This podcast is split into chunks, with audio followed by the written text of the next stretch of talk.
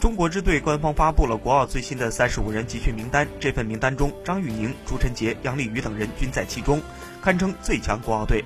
但这份名单也让很多球迷不解，球迷们最主要的疑问就是国奥集训月国足，俱乐部如何协调？今天，中国支队就对此进行了解释。中国支队官方表示，集训期间与联赛交集时，所有俱乐部需要打联赛的队员虽在集训名单中，但都会返回俱乐部参加联赛，